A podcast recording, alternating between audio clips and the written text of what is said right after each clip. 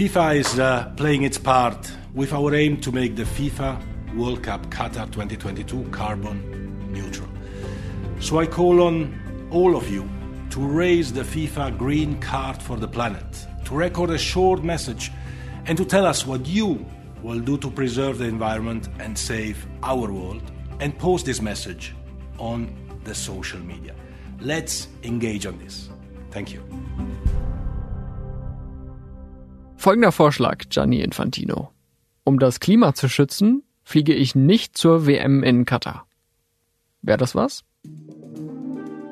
Ich weiß, die WM soll klimaneutral sein, aber das glauben Sie ja hoffentlich selber nicht. Leute, die sich auskennen, glauben es jedenfalls nicht. Hier ist der Klimabericht, der Spiegel-Podcast zur Lage des Planeten. Ich bin Marius Mestermann. In der Wüste von Katar wird gerade Fußball gespielt. Genauer gesagt in acht Hochglanzstadien, von denen die meisten erst für dieses Turnier gebaut wurden. Wir hören heute, wie glaubwürdig das Versprechen von Katar und der FIFA ist, diese WM klimaneutral zu machen. Und zwar von Tobias Zumbregel. Er ist Wissenschaftler an der Uni Hamburg und die Monarchien in der Golfregion, inklusive Katar, sind sein Fachgebiet. Seit acht Jahren treibt mich das Thema Umwelt, Energietransformation dort herum, explizit mit einem Fokus, den man wissenschaftlich so ein bisschen Schwerpunkt politische Ökologie nennt, wo wir uns damit beschäftigen, inwiefern diese Aspekte auch Form der politischen Macht, der Autorität, der politischen Legitimität im Prinzip ähm, berühren und was das eigentlich auch mit Staatsgesellschaftsbeziehungen ausmacht. Dann waren Sie doch bestimmt schon mal in der Region in Katar auch, oder? Unter anderem habe ich einen Monat lang eine Fellowship in der Qatar University gehabt, ja. Gab es bestimmte Vorurteile, die Sie vielleicht vorher hatten, die sich dadurch in Luft aufgelöst haben? Mein Eindruck von Katar war natürlich erstmal, ähm, dass es ja ähm, ein sehr künstlicher Ort ist. Also äh, entgegen im Gegensatz zu vielen anderen Ländern in der arabischen Welt funktioniert dort alles. Das Taxi kommt pünktlich, es bringt einen pünktlich und äh, da, wo man möchte, an den Ort. Und ähm, es gibt Bürgersteige, es gibt äh, eine Infrastruktur, die funktioniert, es gibt eine breite Servicedienstleistung. Das sind natürlich alles Aspekte, ähm, wo man schon auch merkt, dass das Land natürlich erstmal sehr wohlhabend ist und zeitgleich auch auf einen internationalen Tourismus einfach aufbaut und ähm, gleichzeitig auch sehr klein ist. Ähm, es ist einfach verdammt schwierig, wirklich ähm, Kataris vor Ort zu treffen, da sie sich ja, da es sich ja eigentlich nur um eine Minderheit von circa 300.000 Einwohnern handelt. Von insgesamt 2,8 äh, Millionen Menschen, äh, die da leben. Also ist ein kleines Land und da findet jetzt das größte Sportereignis der Welt statt. Wie haben Sie die WM bisher erlebt? Was haben Sie davon verfolgt?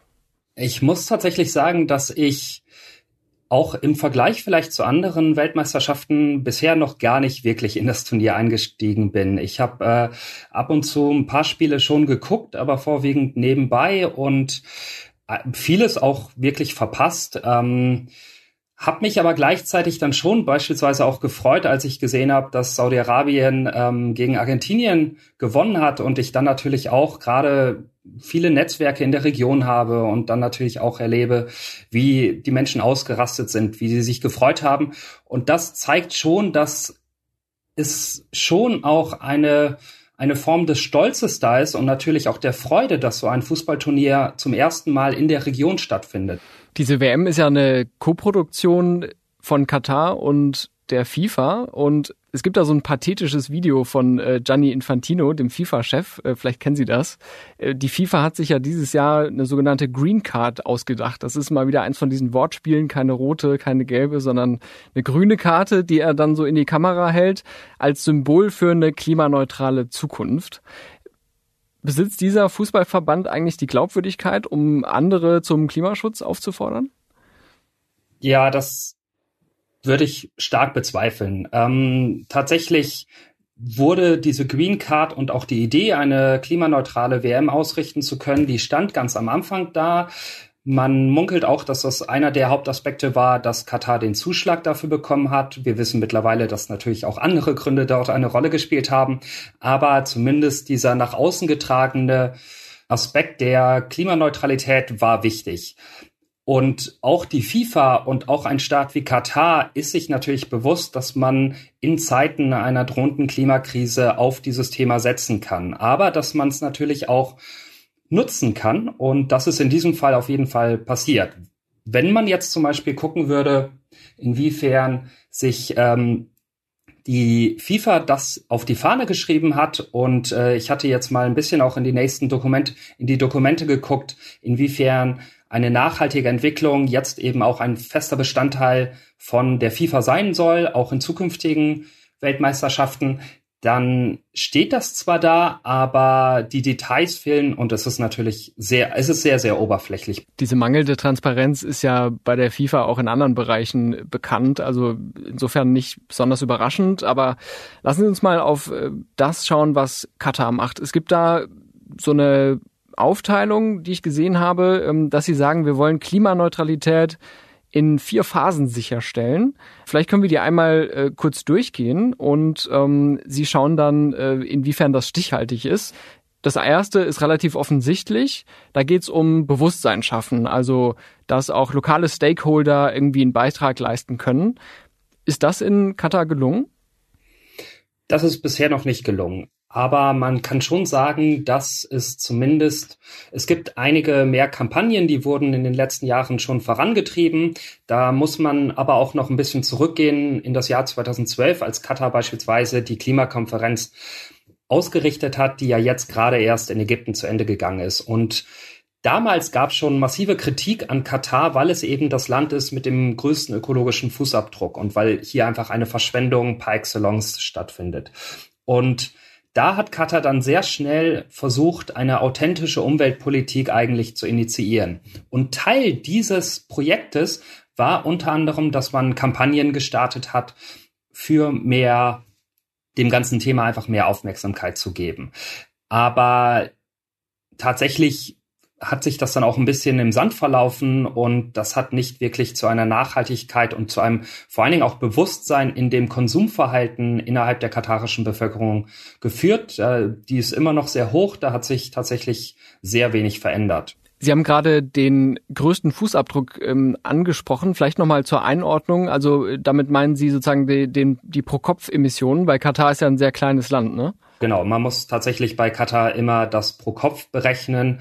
Ähm, und da ist es eben halt, der Wasserverbrauch pro Kopf ist enorm, der Stromverbrauch, der Energieverbrauch pro Kopf ist sehr hoch und das äh, ähm, auf die auf die kurze kurz äh, auf die kleine Bevölkerung eben zurückgerechnet. Das heißt, im globalen Durchschnitt ist Katar kein absolut großer Klimasünder wie China, Indien oder die USA, aber in dem Pro-Kopf-Maßstab übertrumpfen sie eben die Erdbevölkerung und andere Menschen um ein weites. Mhm. Die zweite Phase in diesem Klimaneutralitätsplan ähm, lautet, äh, Sie wollen mal einen Überblick gewinnen, wo die Emissionen eigentlich herkommen. Äh, ich hätte da schon einen Tipp. Ich habe nämlich gelesen, dass äh, Katar 99 Prozent seines Stroms aus fossilen Brennstoffen erzeugt. Ähm, mal ehrlich, ist es da überhaupt also theoretisch möglich, Klimaneutralität zu erreichen, auch wenn es nur im Rahmen von so einem Fußballturnier ist?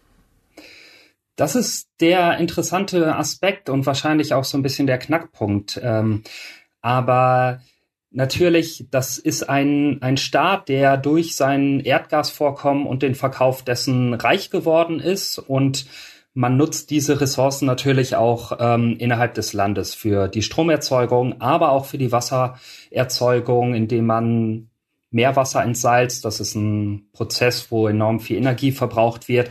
Ähm, für sehr, sehr viele Aspekte werden eben halt dort fossile Brennstoffe verbrannt. Und das wiederum erzeugt dann diese krassen Emissionen die eben halt auch die Treibhausgasemissionen, beziehungsweise manchmal spricht man eben auch von CO2-Äquivalenten, da es nicht nur CO2 ist, sondern auch andere Gase wie Methan natürlich klimaschädlich sind. Und da ist auch Katar natürlich äh, federführend auf der Welt pro Kopf.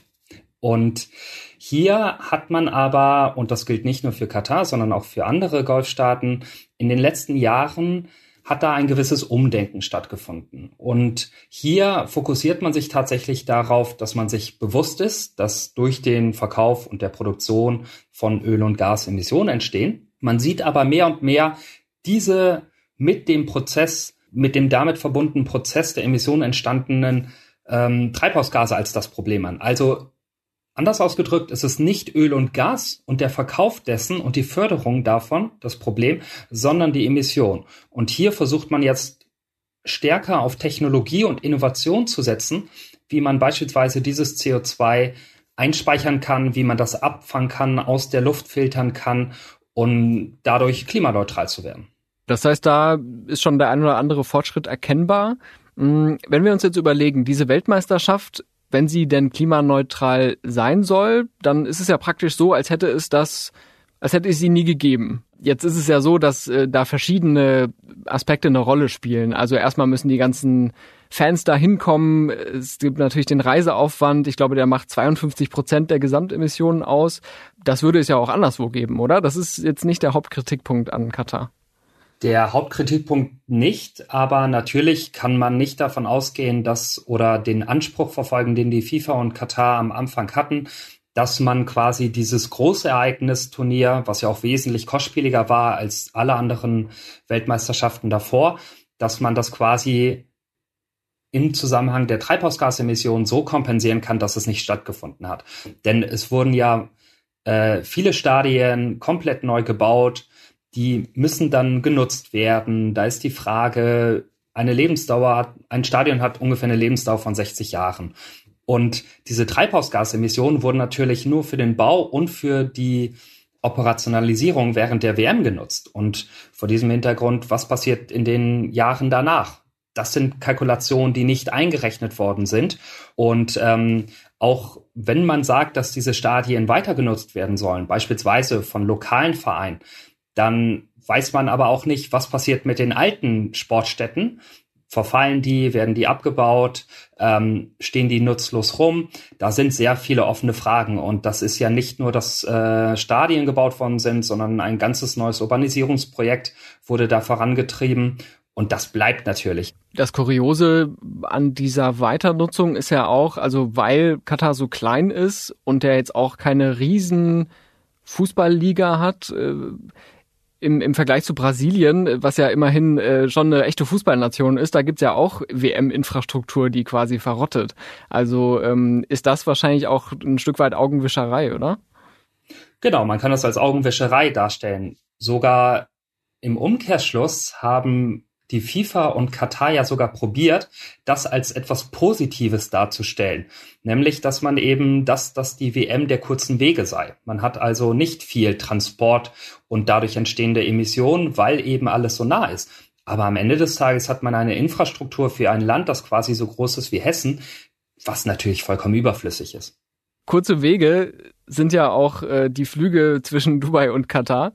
Da ähm, die werden rege genutzt von Fans, die in Katar gar nicht mehr untergekommen sind, weil es da so wenig äh, Hotels gibt.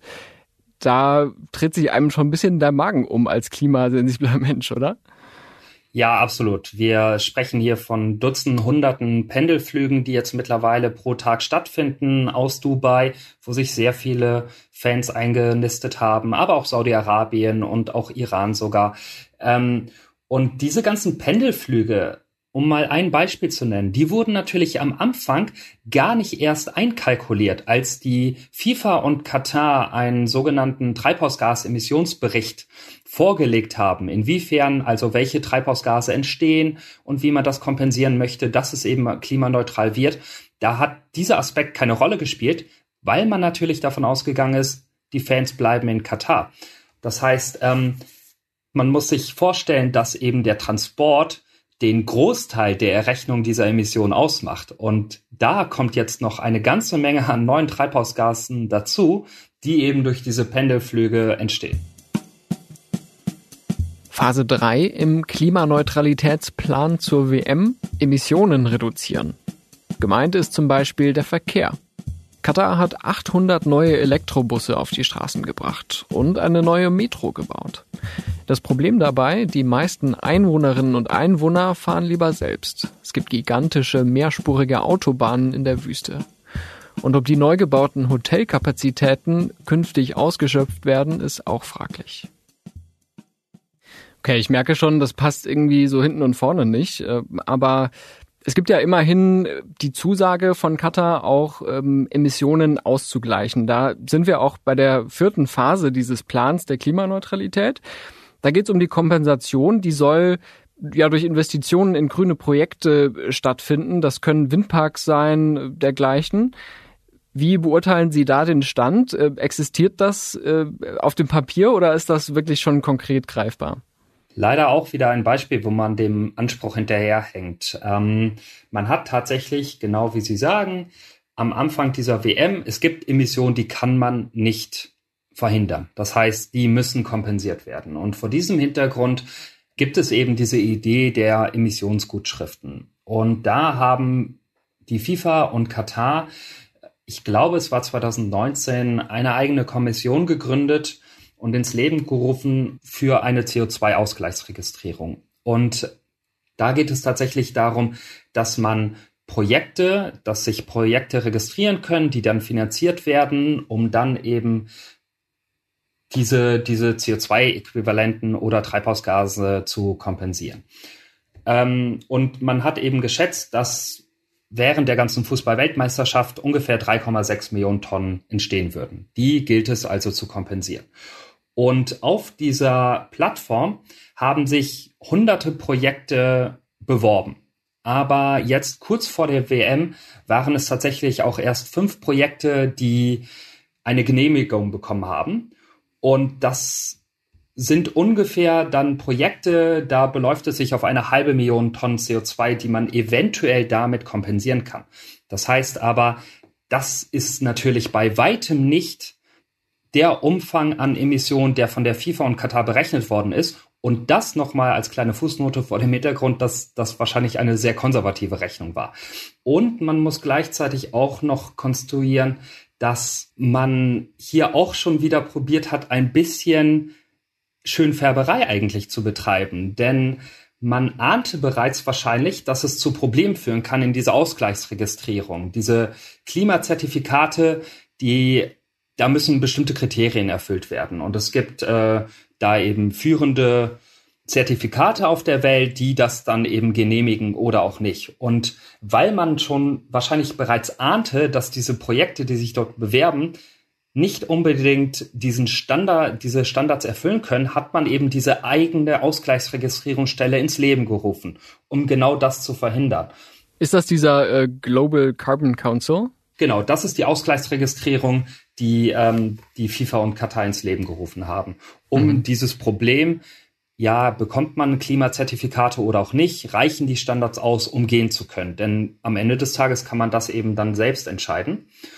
Und ähm, trotz all dem hat man eben jetzt das Problem, dass von diesen 100 Projekten, die sich dort registriert haben, es ganz viele Projekte schon vorher gab. Das heißt, mm. die dürfen nicht als Kompensationsmechanismus für diese WM jetzt gelten, da sie einfach schon vorher existiert haben. Das ist einer, einer der sehr großen Probleme, dass dieses ganze Ausgleichsregistrierung und dieser Aspekt der Emissionsgutschriften im Prinzip nach hinten losgegangen ist.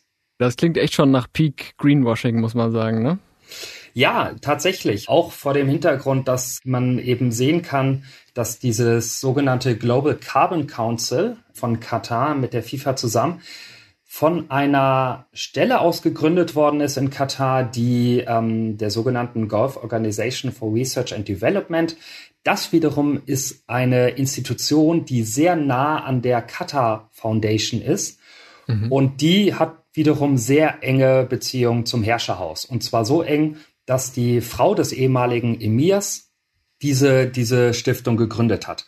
Mhm. Und da hängt also das Herrscherhaus sehr stark mit drin und das Herrscherhaus hängt auch stark damit drin, dass eben jene Organisation auch gewisse grüne Standards entworfen hat, die eben jetzt gelten. Das heißt, hier hat man im Prinzip eigentlich sich eigene Standards gesetzt und nicht auf bereits global existierende Standards zur Klimazertifikation geachtet. Aus so einem zynischen Kalkül der Verbrauchertäuschung kann ich das schon alles irgendwie nachvollziehen, ne? dass da versucht wird, dieses Produkt WM klimaneutral aussehen zu lassen. Aber würde sich Katar nicht auch selbst einen Gefallen tun, wenn es glaubhaft und nachhaltig in Klimaschutz investiert? Also wenn ich es richtig verstanden habe, dann äh, drohen ja auch weiten Teilen der arabischen Halbinsel äh, Verwüstung und äh, Unbewohnbarkeit in den nächsten Jahrzehnten, ne? Die gesamte arabische Halbinsel hat ähm, massive Probleme, was den Klimawandel angeht.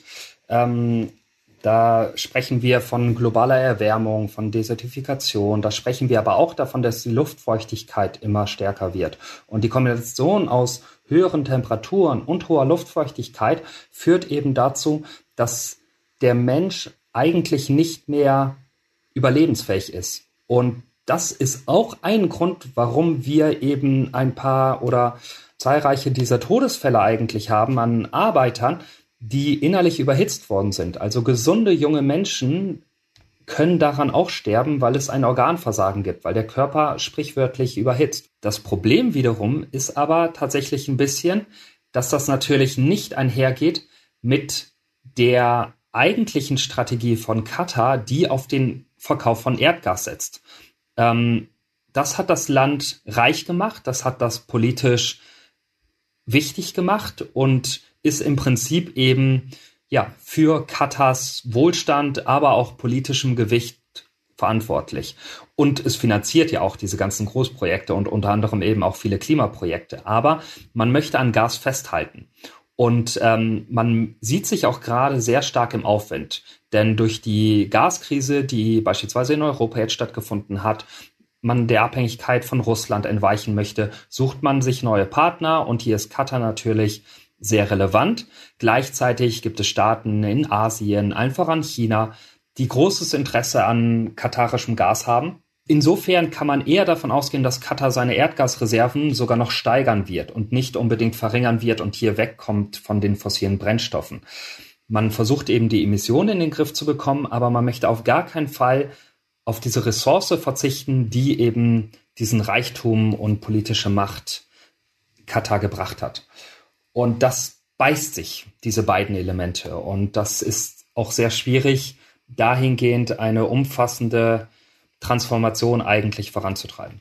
Jetzt haben Sie die ganze Absurdität äh, nochmal zusammengefasst. Ich glaube, wir erinnern uns alle auch noch an den Besuch von Wirtschaftsminister Habeck äh, in Katar Anfang des Jahres, auch noch zu Beginn der Energiekrise, wo sich dann abzeichnete, ah ja, die wollen eigentlich gerne langfristige Verträge abschließen und wir wollen ja eigentlich möglichst schnell raus ähm, aus dem Gas und das nur so als Übergangsenergiequelle äh, verwenden. Also auch politisch natürlich sehr brisant. Ähm, lassen Sie uns zum Schluss einmal auf dieses Argument gucken, dass eine WM das Gastgeberland irgendwie voranbringt auch wenn es am Ende gescheitert ist, gibt es eben ein paar Ideen, die man durchaus weiterdenken sollte. Eins davon ist ja das ähm, sogenannte Ras Abu Abud Stadion, was aus Containern besteht und im Prinzip komplett wieder abgebaut werden kann und auch abgebaut werden soll nach der WM. Und wenn man sich überlegen würde, dass so ein Stadion von mehreren Nationen quasi geteilt wird und man das für diesen Zeitraum einer Fußballweltmeisterschaft mietet, dann wäre das natürlich ein Aspekt, der im ökologischen Gleichgewicht mehr stehen würde als ein Stadion, was man neu baut, was dann eben verfällt, wie wir das in Brasilien oder auch Südafrika bereits erlebt haben. Das ist vielleicht eine kreative Idee, wie man damit umgehen kann. Grundsätzlich, was die Umweltpolitik in Katar angeht, so haben wir ja schon ähm, gesehen, dass Katar eben nicht unbedingt von den fossilen Brennstoffen weggehen möchte. Das liegt unter anderem auch daran, dass Erdgas nicht so viel CO2 produziert wie beispielsweise Öl oder Kohle. Das heißt, das ist so ein bisschen das Kernargument von Katar, warum sie auch am Erdgas festhalten. Aber man hat eben gesehen, dass Katar sich durchaus auch im Zusammenhang dieser WM sehr große Gedanken gemacht haben, wie kann denn Nachhaltigkeit im Urbanisierungssektor stattfinden? Wie kann das im Bausektor stattfinden? Hier geht man dann schon voran, aber ich sehe jetzt auf jeden Fall nicht durch diese WM den großen Quantensprung, dass Katar jetzt zur regionalen Führungsperson aufkommt und sich jetzt umfassend für den Klimaschutz einsetzt. Das hat sich leider auch während der letzten Klimakonferenz gezeigt, auf der ich war, dass Katar hier keine absolut große Rolle gespielt hat und dass dieses Zepter einer regionalen Führungsverantwortung im Umweltbereich und im Klimabereich eher auf Nachbarstaaten wie Saudi-Arabien und den Vereinigten Arabischen Emiraten zukommt, was allerdings auch nicht unproblematisch ist. Alles, was ich jetzt gehört habe, macht es nicht unbedingt leichter, mit gutem Gewissen diese WM zu gucken. Ähm, aber wie ist es bei Ihnen, wenn Sie mit all dem Wissen sich dann so ein Spiel anschauen? Können Sie das ausblenden oder denken Sie dann auch immer noch dran, ah ja, dieser schöne grüne Rasen da in der Wüste ist, sollte da eigentlich nicht sein? Dadurch, dass ich mich jetzt persönlich quasi den ganzen Tag über solche Themen mir Gedanken dazu mache, habe ich schon häufig mal ist die Versuchung sehr groß, dass man den Kopf vielleicht mal für 90 Minuten ausschaltet und das Fußballspiel genießt. Und dann versuche ich tatsächlich ähm, nicht ständig daran zu denken, wie viel Wasser eben verbraucht wird, um diesen Rasen so zu pflegen und woher das Wasser kommt und dass das eigentlich schon letztendlich auch problematisch ist und eben all die anderen Probleme, die damit einhergehen. Aber ich gebe Ihnen recht, ich kann das auch nicht jederzeit ausblenden und die Euphorie ist bei mir gerade auch noch gebremst. Ähm, das liegt aber auch wahrscheinlich, wie bei vielen anderen, auch an dem Umfeld, dass man schon diesem ganzen Großereignis sehr skeptisch gegenübersteht. Und das ähm, merkt man ja auch und das bremst dann einfach auch die Unbeschwertheit und die Euphorie, mit der man vielleicht solche Ereignisse in der Vergangenheit sich angeschaut hat. Das Gute ist, um auf einer kleinen positiven äh, Note noch zu enden, dass man äh, mit dieser Sendung ungefähr eine Halbzeit und eine Verlängerung äh, füllen kann, wenn man noch einen Zeitvertreib sucht. Und äh, ich fand das sehr informativ und bedanke mich sehr herzlich für Ihre Einschätzungen. Sehr gerne. Ich hoffe, dass das ein vielleicht adäquater Ersatz für eine Fußballhalbzeit sein kann und ich habe mich auch sehr gefreut. Das war Klimabericht, der Spiegel-Podcast zur Lage des Planeten. Nächsten Dienstag gibt's eine neue Folge. Es bleibt also viel Zeit, um eine Bewertung für den Klimabericht im Podcatcher dazulassen. Wir freuen uns auch über Feedback an klimabericht.spiegel.de. Ich bin Marius Mestermann und bei der Produktion wurde ich unterstützt von Ole Reismann und Marc Glücks. Vielen Dank und bis bald.